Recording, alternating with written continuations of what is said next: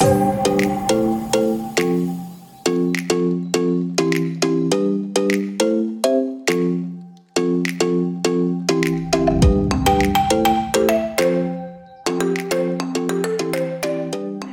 っ、と、またあの、戻って、海外スポーツ発展事業、これ4つ目の事業ですけれども、はい。ちょっと話戻っていただいて、またこれも言える範囲で問題ないんですけど、ベトナムはさ一番最初は、えっ、と、海外、ベトナムに屋根付きのコートを作るみたいな話がありましたよね。うんうん。で、ベトナムの子たちっていうのは何か運動するにせよ、あの、日差しがすごい強いところであるから、それって良くないみたいな観点で、うん。であと、た確か体育っていう文化を取り入れるっていう話じゃなかったでしたっけうん。大学院の構想はね、その辺を踏まえてます。うん。あの、いわゆる、やっぱり発展途上の国なので、で、うんその人たち向けのビジネスってなったら、基本富裕層だったり、現地に住んでる外国人向けの方が当然収益は高くなるので、うん。僕はそうじゃなくって、その現地の人の課題解決にアプローチしたいって思いがあった中で、運動不足とか運動できない環境っていうのが、うん。ベトナムの場合は顕著だったんですよね。そうですよね。だから、そう、それをうまくか、でもサッカー好きな文化だったりするから、うちの施設にすごく親和性があったので、あの、平たく言うと、そういうコートを作れないかと。屋根付きのコートってほとんどないので、うん。うん、それができないかっていうので、塾で大学院の発表はしたんですけど、まあ、そこからでも僕、形をちょっと変えつつあって、そこはもう理想形で、いつかうまく進出して、なんか基盤ができれば、経営基盤ができれば、そこに夢としてアプローチするぐらいの感覚で、今ちょっと結構具体的なもの、IT なんですよ。へスポーツなんですけどうん、IT って言ってもかっこか聞こえが良すぎるんですけど、それもでも自分の経験生かした中で、僕はだから全然 SE でも何でもないし、全くわからないけど、自分の考え、思いをパ事業パートナーに伝えて、そこのあの SE チームが今形にしてくれてるものを今やり取りして見てる感じで、それをリリースするしないっていうのを向けて準備をしようかっていう段階ですね。え、マスさんの立ち位置は資金提供ってことですか？うん、でも、そこで、その、リリースしたものをうちが受け取って、で、うちがさらにそれを、なんていうのかな、もっと綺麗に整えるっていうわけです。最初の、作った段階でも、どんどん形は変わっていくと思うので、うん。そこをもうベトナム人雇ってそれを作って、どんどんどんどん S 雇って綺麗にしてって、営業部隊作って売り込みするっていうのが理想かなと思っててな、るほど。それはでもススポーツ事業ですか？スポーツに関係してるんですか？最初はスポーツですね。最初は。最初っていうか、きっかけは。あ、僕なんとなくわかりました。いや、絶対当たらないよ。吉本君は全く関連性ないからね。いえ、もし合ってたら、イエスって言ってもらえますか？あの、長野君編集してよ。あ、わかりました。カットしていきます、それ。言ってたらですね、違ったらもう違うんで。ああ、近いね。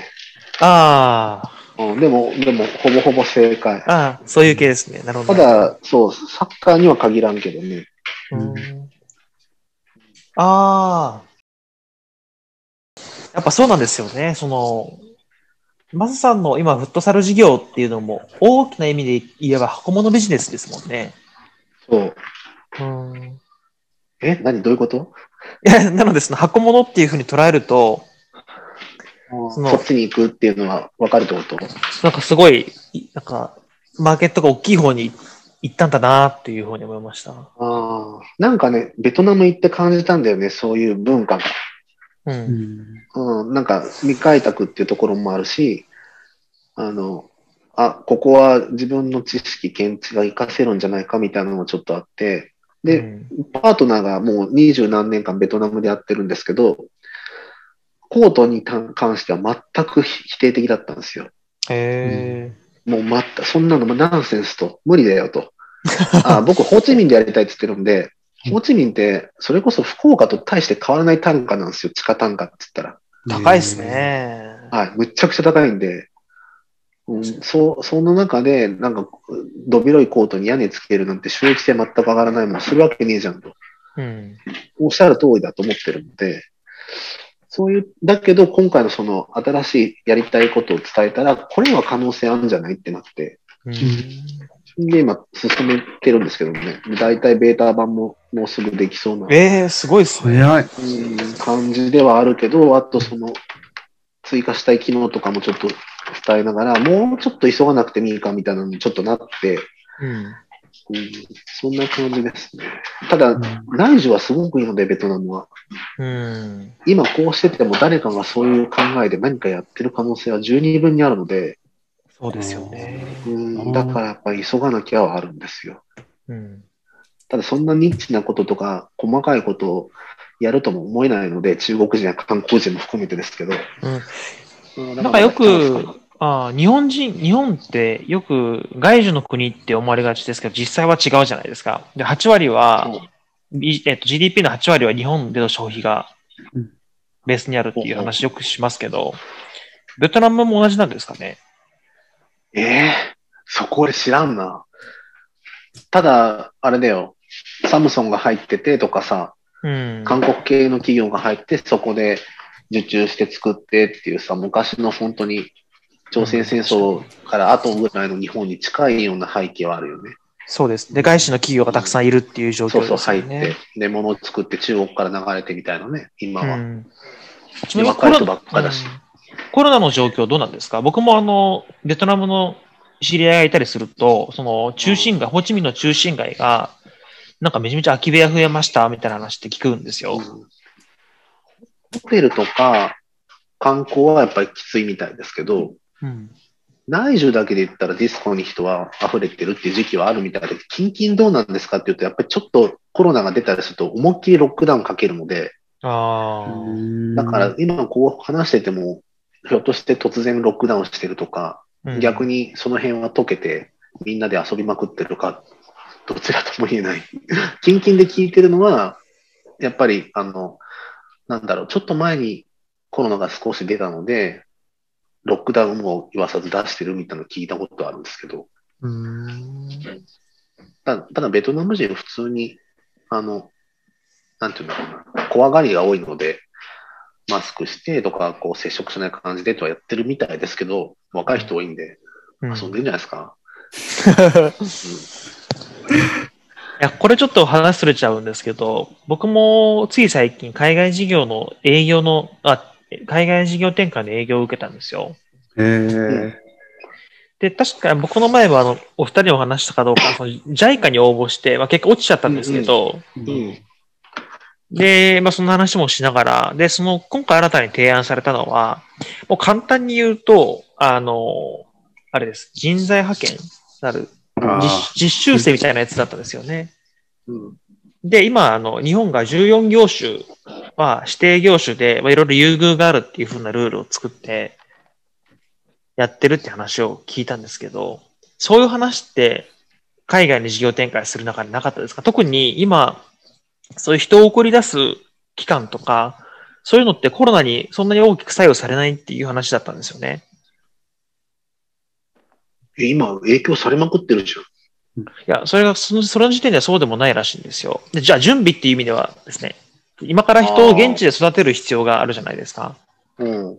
だからその間って別に人の行き来はいらなくて、まあ、もし、もしかしたら日本から誰かが行く可能性はあるかもしれないですけど、そういうことか。日本語教育とか、しきたりとかマナーを本国で勉強しといてもらって、出す準備をしとくってこと？そうです。ああ、なるほど。そういうのってでも絶対誰もが通る道じゃないですか、その話って。うん。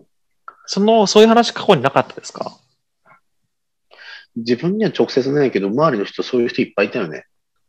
で、かうんつそういうのってちょっとなんか、これは個人的な意見なので、あの、いろいろあると思うんですけど、ちょっとやっぱうさんくさく感じちゃうんですよね。うん。うん怪しい風に聞こえ、わ聞こえちゃうんですけど。長野、この辺は下りカットしてよ。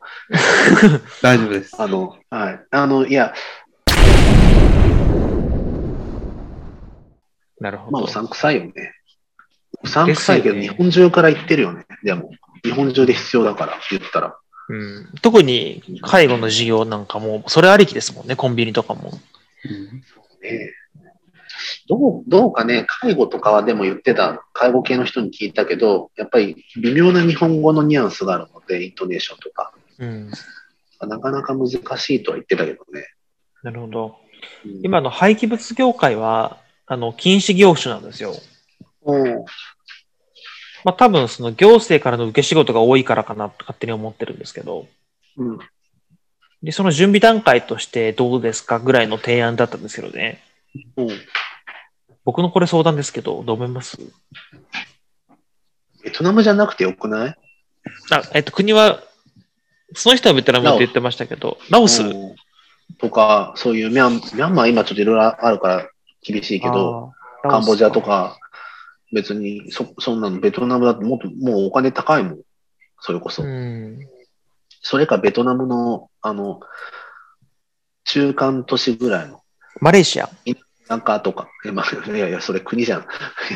マレーシアももう高いよ、単価が。いや、その言葉悪いけど、人件費が安い。ああ。